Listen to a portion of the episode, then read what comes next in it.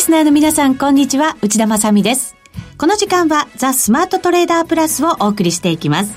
この方をご紹介しましょう。国際テクニカルアナリスト、福永博之さんです。こんにちは。よろしくお願いします。よろしくお願いします。はい、さて、今日の日経平均株価ですが、大幅反落となりました。882円安で終わっています。はい、はいえー、まあ、昨日まで、今週は3日間でですね、まあ、3000円、まあ、本当約3000円ですね。はい。えー、まあ、上昇してまして、で、まあ、あの、いろんな解説を見てますと、あの、今日の反落、一つには、まあ、あの、東京都のね、あの、週末の自粛要請、あの、外出の自粛、自粛要請だとか、はい。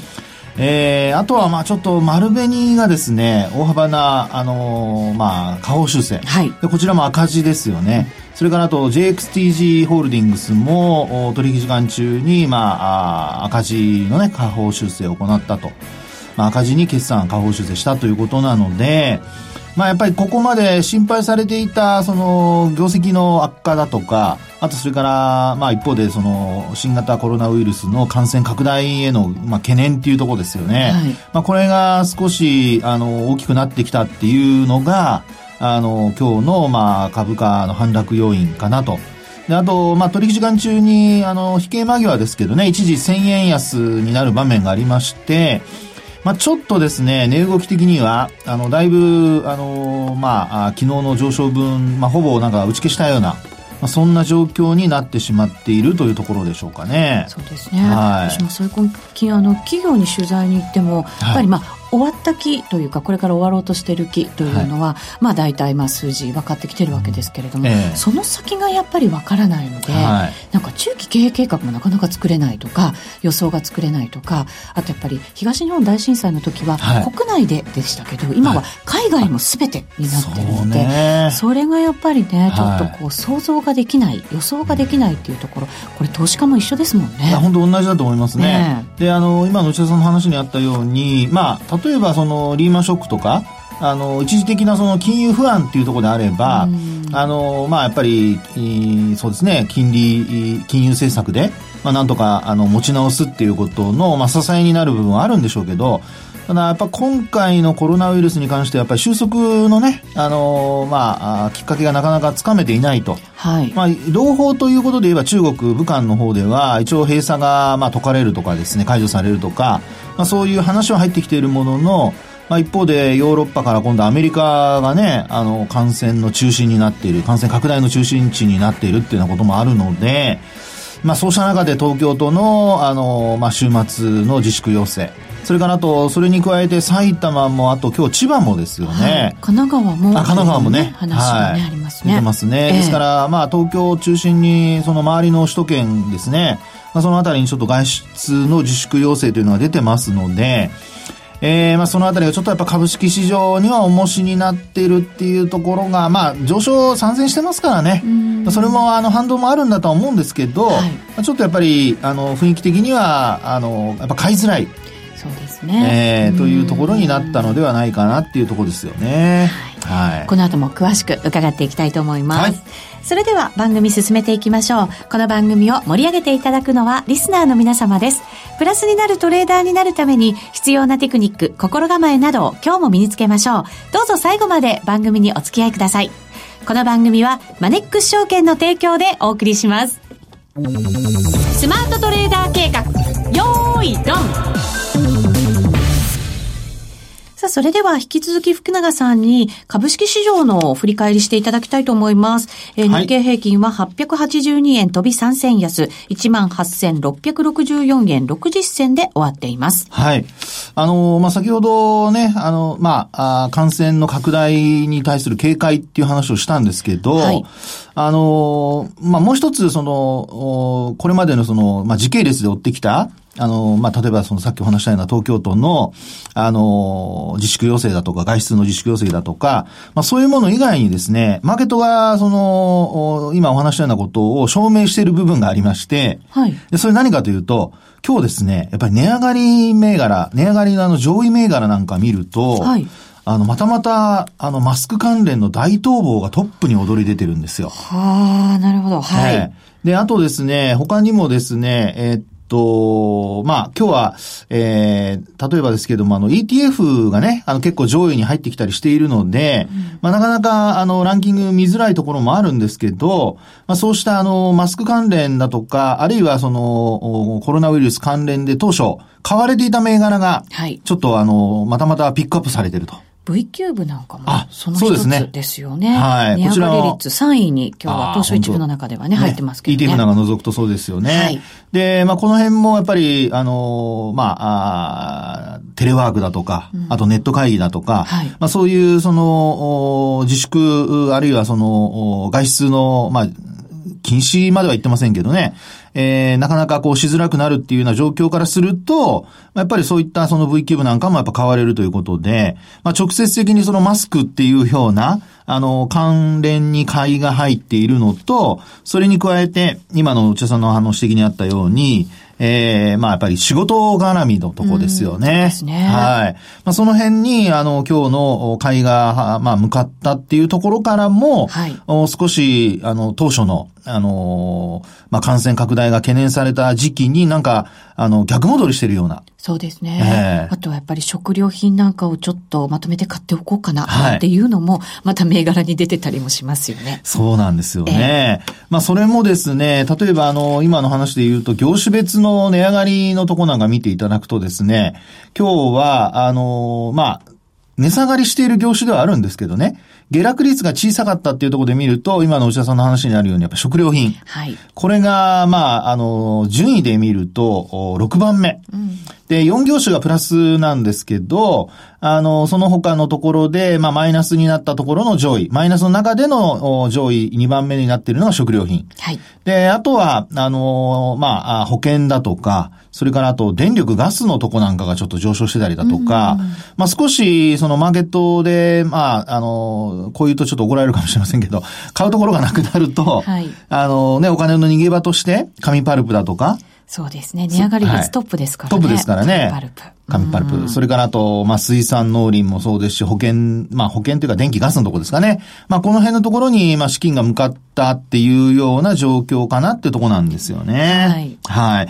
まあ、ですので、ちょっとですね、あの、マーケット的には、なんか、えー、すごろくで言うと振り出しに戻るみたいな、ちょっとね、そこまで行ってないかもしれないんですけど、あの、まあ、だって月曜日というか先週末は1万6千円台でしたから、そうですよね。えー、株価水準的には全然上なんですけど、ちょっとなんとなくイメージ的にはですね、あの少し振り出しに戻り、戻る的な、まあ、あえて言えば、あの、すごろくで言うと、あの、せっかく15まで進んだのに、7つ戻されるとか、ねえ。銘柄もね、はい、あの、今まで買われてきたものじゃないものが買われるっていうのが、ええ、このところの上昇の中の特徴だったと思うんですけど、そうですね。本当にそこもまた逆戻りって感じですもんね。はい、そうなんですね。うん、まあ、例えば、そのソフトバンクなんかがね、あの、一応、まあ、財務体質を強化するために資産売却するとか、はい、自社株買いをやるとか。ストップ高になりましたからね。ね、一時ね、はい、そういう銘柄も、あの、やっぱり結果今日なんかも続かずですね。大幅安。大幅安。うん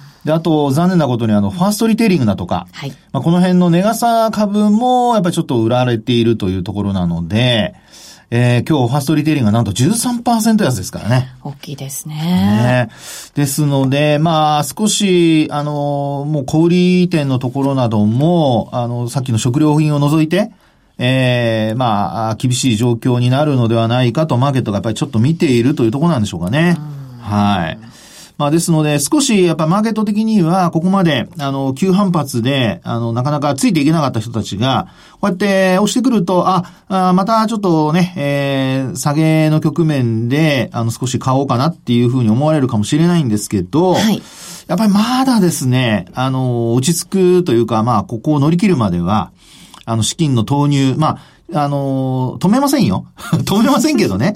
止めませんけど、まあ少なめにしておいた方が、はい、まあ慎重には慎重っていうところを、まあ今のところはまだですね、考えた方がいいのかなと。そうですね。はい。先週解説いただいた中で日経平均は、はい、その、5日線がね、上向きになるよっていうふうに、はい、そうです。で、今まさに上向きになっていて、はい、で、25日とのちょっと帰りも大きかったですから、はい、あの、戻す場面もあるかもしれないなんていう福永さんね、解説いただいて、はい、え今週に関してはそのような動きになったわけですけれど、やっぱり25日線到達できずに、ちょっとそうですね。強調性という感じですかね。はい、まあ、特にあの、昨日ニューヨークが上がったにもかかわらずですからね。ああ、そうか。えー、そうですね。まあ、あの、上げ幅縮めたので、なんとも言えませんけども。引けにかけてはね、なんとなくね、はい、あれ、ちょっと下がる感じというか。そうですよね。はい。上げ幅縮小という感じになりましたからね。なりましたからね。うん、で、あの、トレンド的にはですね、今、内田さんが、あの、してくる、指摘してくれたようにですね、上向きの5日移動平均線の上にまだいるので、はい。基本的には、あの、今のところ、まだ短期の戻りは続いていると。うん、で、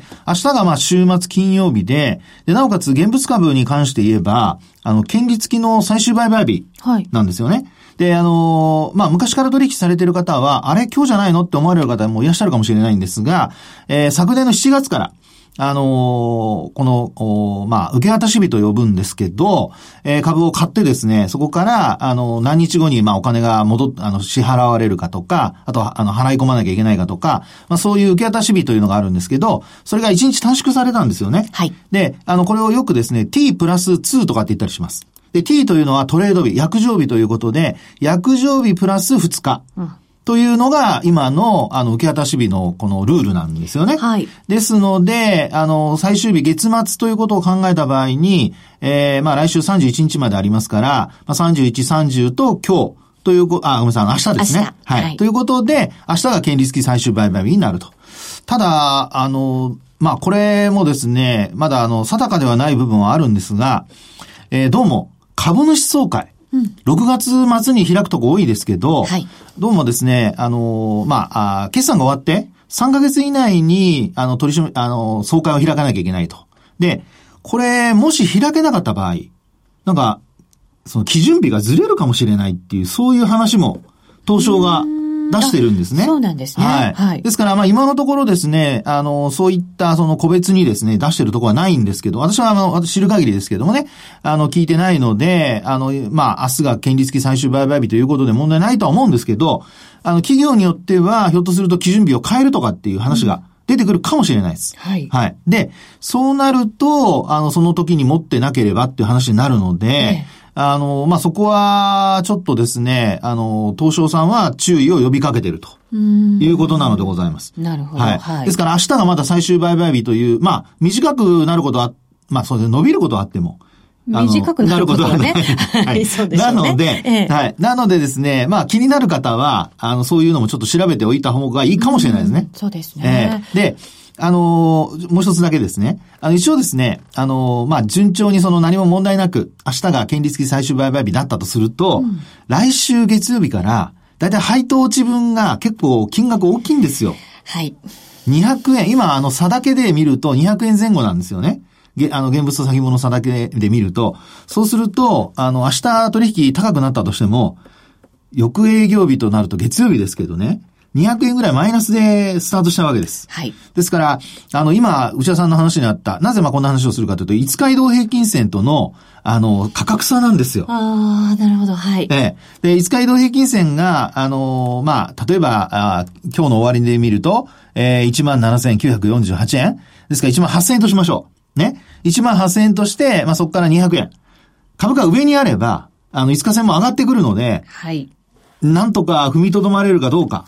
でも、もし100円ぐらいしかなくて、ええー、まあ、5日線が、こう、上向きであってもですよ。もう翌営業日は200円落ちるっていうのは、これはもう、あの、上げない限り決まっていることなので、うん、そうするとシステマチックに5日線下回って始まると。横ばいでも。はい。だそういうことも頭に入れつつ、明日の取引は気をつけてほしいなと。そうですね。はい。それをだから、配当自分を取り戻せる勢いがあるかどうかっていうところも合わせてね。その通りなんですよ。考えなきゃいけないわけですね、今回ね。ねまあね、だんだん、あの、えー、まあ価格がね、あの株主還元としての配当額が増えてきているので、1日で埋めるのが 非常に難しくなってきてますから、まあ、あの、もし埋めればすごく強いという相場になるとは思うんですけどね。そのあたりが本当にどうなってくれるか。悩ましい。悩ましい。本当悩ましいですね。えー、では、お知らせを挟んで、まだまだ今度は為替の話、伺っていきたいと思います。はい、ここまではスマートトレーダー計画、用意ドンでした。日本株投資をお楽しみの皆様。今注目のアメリカへ投資してみませんか？米国株に興味はあるけれど、なんだか難しそうだなと思っている方。実はそうではありません。米国株は1株から購入可能。株価は100米ドル以下のものもあり、1万円程度の投資で、あなたも米国企業の株主になれます。少ない金額から投資でき、始めやすいのが米国株の特徴なんです。多くの企業では、配当は3ヶ月ごとに支払われるので、配当金をもらえる楽しみもあります。日本でもサービス展開するアメリカ企業は多く、日本人にも身近になっていることで、米国株投資を始める方が増えています。マネックス証券の米国株取引手数料は税抜き0.45%で、最低取引手数料は無料。買い付け時の為替手数料も2020年3月末日まで無料です。なお、買い付け時の為替手数料については4月に見直しする予定です。マネックス証券の米国株は特定口座にも対応しており、3500銘柄以上の取扱銘柄をスマートフォンアプリでも取引が可能です。さらに、マネックス証券では、税抜きの取引手数料を最大3万円までキャッシュバックする、米国株取引デビュー応援を実施中。マネックス証券なら、取引手数料実質0円で米国株投資を始められます。米国株なら、マネックス証券。今すぐ、マネックス証券、米国株で検索。米国株式及び米国 ETF、リート、予託証券、受益証券発行信託の受益証券などの売買では、株価などの価格の変動、外国為替相場の変動など、または発行者などの信用状況の悪化などにより元本損失が生じることがあります。お取引の際は必ず契約締結前交付書面などを十分にお読みください。マネックス証券株式会社、金融商品取引業者、関東財務局長、金賞第165号。ザ・スマートトレーダープラス。今週のハイライト。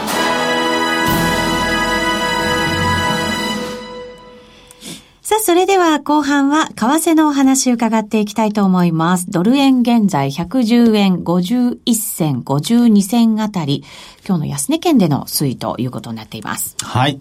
えー、まあ、ドル円に関しましては、あの、101円台をつけたところからですね、はい、もう本当にあれよあれよという間に、あの、価格が上昇していくと。111円台仲間まで。はいそうですね。まあ、ドルが上昇、円は安くなるという、そういう流れですけども、まあ、ここに来てちょっとこう、まあ、高値が更新できなくなり、何回かね、はい、なんか同じ水準111円台のちょっといったところぐらいですか、はい、抑えられてますよね。そうですね。で、あの、特にまあ、昨日今日で見ますと、昨日の安値を、今現在先ほど内田さん伝えてくれましたように、ちょっと割り込んできてはいるんですよね。そうなんですよ。じわじわと重くなってきましたね。ね。うん、で、あの、まあ、ボリジャーバンドなんかを使ってですね、よくあの、ドル円のお話をさせていただくことが、まああるんですけど、まあ、あの、ドル円の場合は株と違って20日の移動平均線を使ったりしてるんですが、あの、今のこの価格の水準だけで見ると、あの、もうプラス1シグマ上回ったところにはいるんですよね。はい。ですから、ギリギリ、あの、まあ、上昇トレンド、えー、プラス1シグマ上向きなので、上昇トレンドの、あの、中にあると。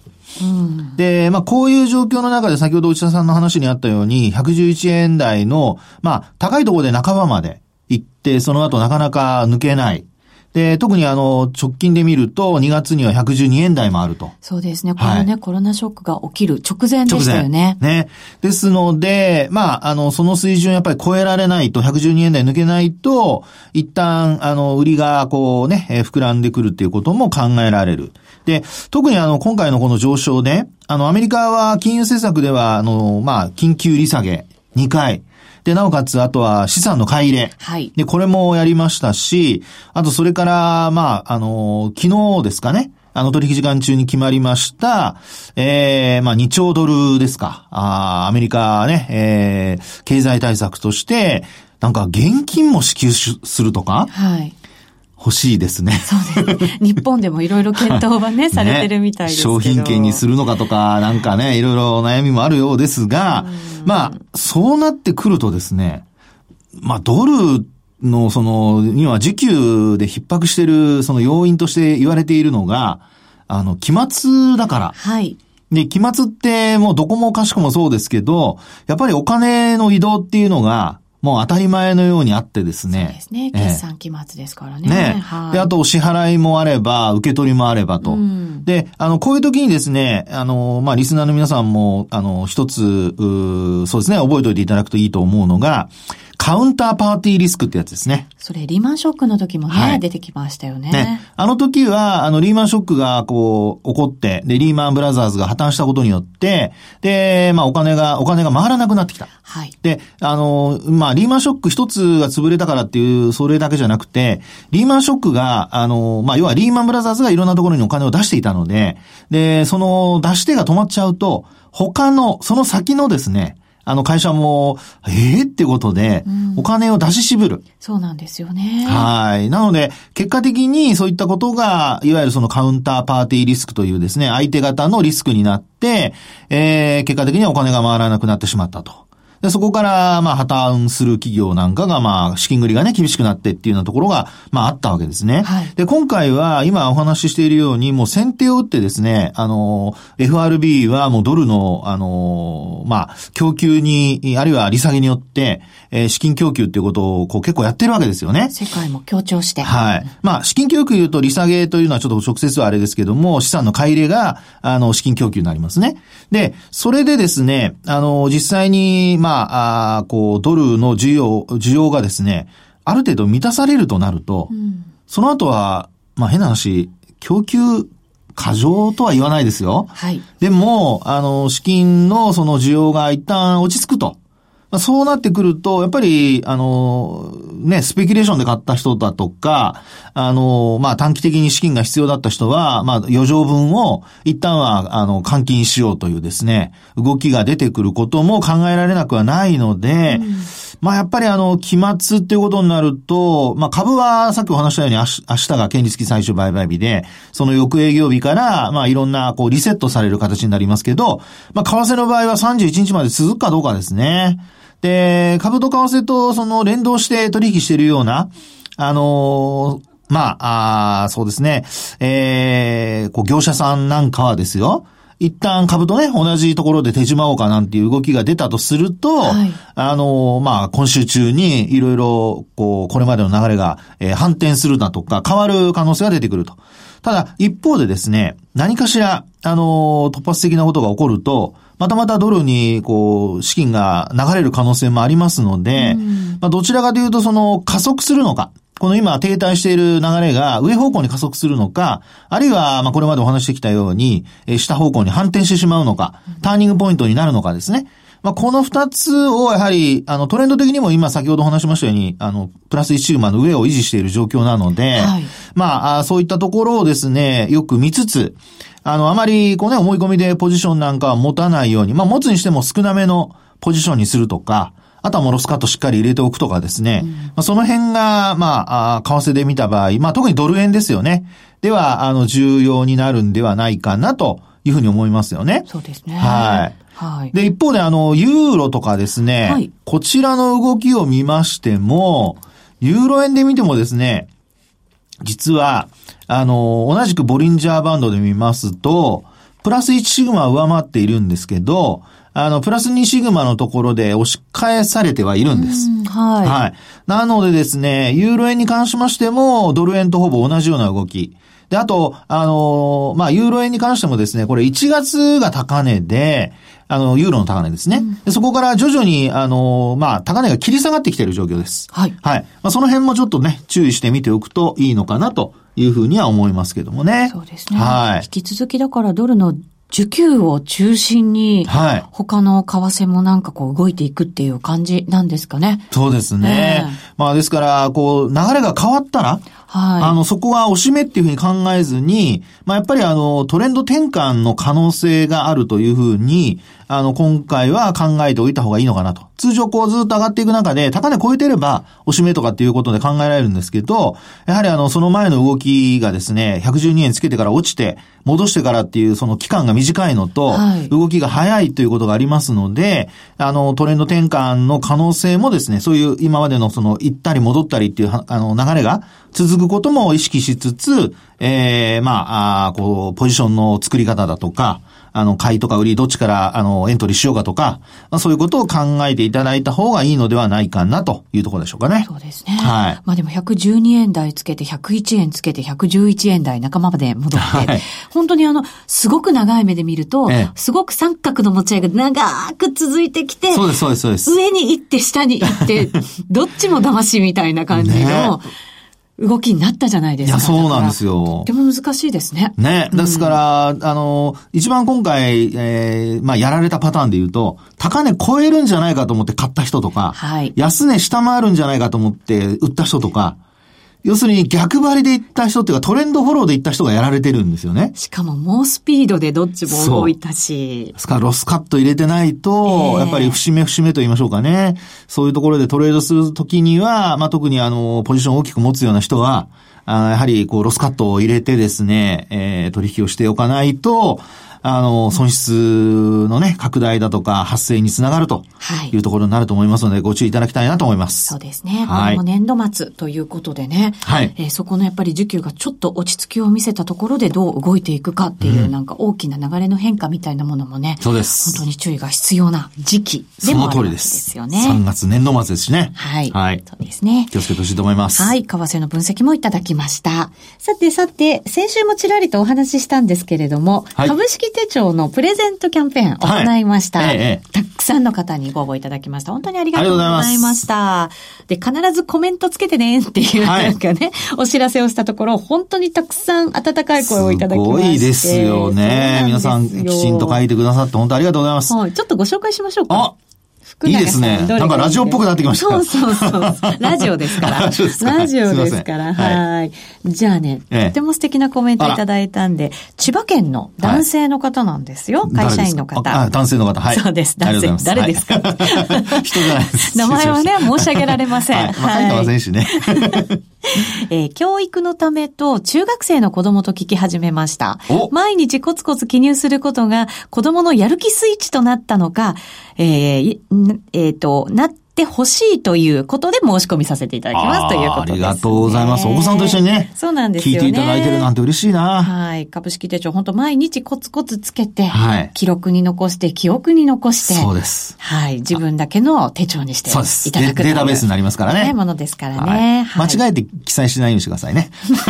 なんで？いや、データベースがほら、間違っちゃうから。そう。でも訂正もしながらね、そうそうそういろいろなんか自分らしい手帳に、えー、作り上げていただき、ね、こんなところとかあったとかね。ね。はい。いいですよね。あとどれ行きましょうか？船川さん。あとですね、はい。時間、あ、まだちょっとだけありますかね。はい。はい、えっとですね、あの、本当ありがたいやら、嬉しいやらで、二人の掛け合いが面白くて、内容が頭に残らないです。これはちょっと、嬉しいやら悲しいやら。そうですね。まあまあでも本当にですね、あの、まあその後にね、メモするために株式手帳絶対欲しいですって書いてくださってるんですが、うん、ありがとうございます。本当ありがとうございます。あの、記憶に残るように、あの、私もしっかりいいこと言いたいと思います。すみません。そうです。はい、なんかね、本当に掛け合いが楽しいっていう声がたくさんいただいて、あまあこういう相場の中ですけど、えー、この番組はちょっと楽しく進めていけたらなと思います。そうですね。楽しくためになる放送ということで、はい。その通りでございます。ぜひ来週もお聞きいただきたいと思います。ここまでのお相手は、福永博之と内田まさでお送りしました。それでは皆さん、また来週この番組はマネックス証券の提供でお送りしました。